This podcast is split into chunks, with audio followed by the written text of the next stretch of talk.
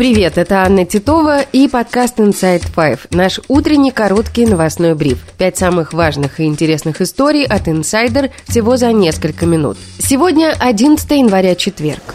История первая. Российские войска ночью нанесли ракетный удар по Харькову.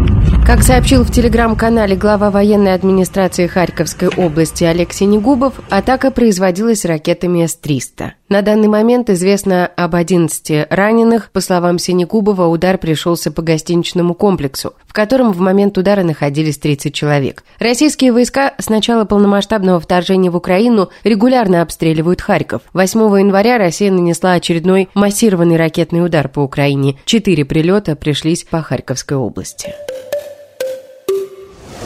История вторая. Мобилизованного из Воронежа, который записал обращение к Владимиру Путину с призывом провести ротацию военнослужащих, посадили в яму для отказников в Луганской области. Об этом сообщают важные истории, ссылаясь на активистов движения «Путь домой». Видеоролик о нарушении прав мобилизованных и их желании вернуться домой и прекратить войну Александр Шпилевой записал 19 декабря, когда находился в отпуске. Боевые действия надо заканчивать.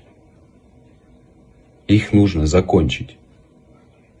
Хорошо только становится чинушам, которые разворовывают наши природные ресурсы, потому что цены на все растут безбожно, просто, просто опережая скорость там вселенной.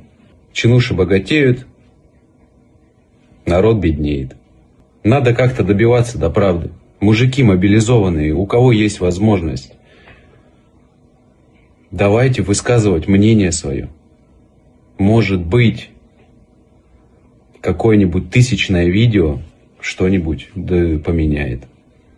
Чем больше мы молчим, тем больше они думают, что нам все нравится и все хорошо. После того, как военный вернулся в часть, в конце декабря родственники потеряли с ним связь. Военнослужащему стали поступать угрозы в соцсетях, где появились комментарии, что его отправят на штурм, как только он вернется на фронт. Спустя три недели стало известно, что он находится в так называемой яме для штрафников в Луганской области.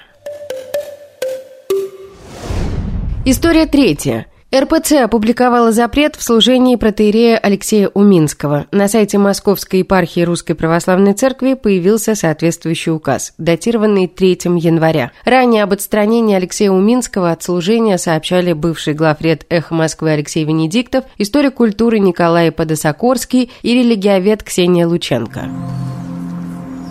Как же все время нам вот э, не, э, не обмануть себя, как бы нам не, не принять одно за другое, как бы нам действительно вот из самых лучших побуждений вдруг не, не, не поаплодировать злу, понимаете? Вот, потому что зло всегда ищет возможность, чтобы ему аплодировали под видом добра. Не знаю, это, это история человечества.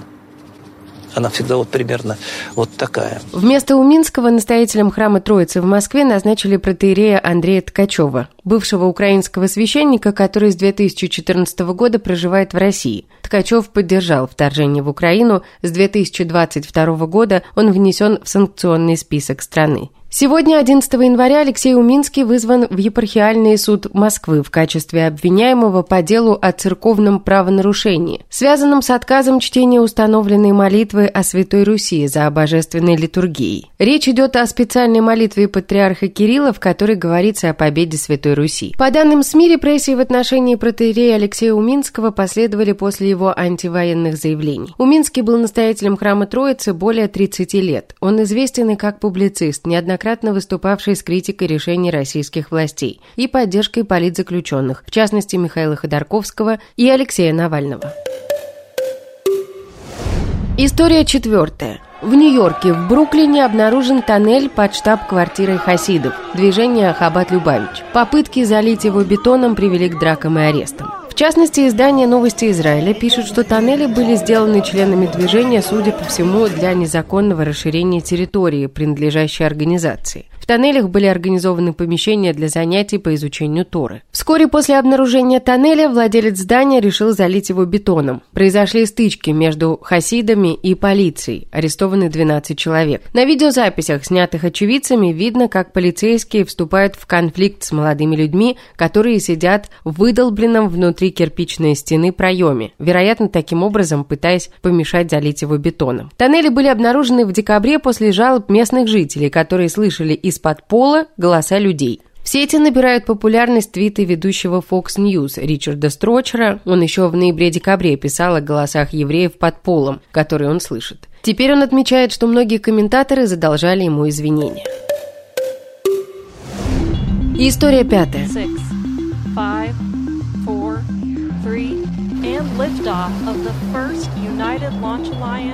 НАСА вынуждена отложить два уже запланированных запуска в рамках проекта Артемида по колонизации Луны, а в перспективе и Марса. Это связано с потерей посадочного модуля «Перегрин». По плану миссии в феврале аппарат должен был совершить посадку в лунном кратере, став таким образом первым частным аппаратом, которому удалось совершить успешное прилунение. Однако вскоре после запуска стало понятно, что есть технические проблемы, а позже сообщалось, что происходит происходит критическая потеря топлива, и шансов совершить запланированную мягкую посадку на Луну не осталось. Изначально было заявлено, что пилотируемый космический корабль «Артемида-2» будет запущен в ноябре 2024 года, и он должен был облететь вокруг земного спутника. Следующая миссия касалась уже посадки на Луну и должна была состояться ближе к концу 2025 года, а третья часть миссии Артемида – это высадка человека на Луну. НАСА теперь откладывает запланированные запуски, чтобы изучить и исправить все технические проблемы. По времени задержка получится почти годовой.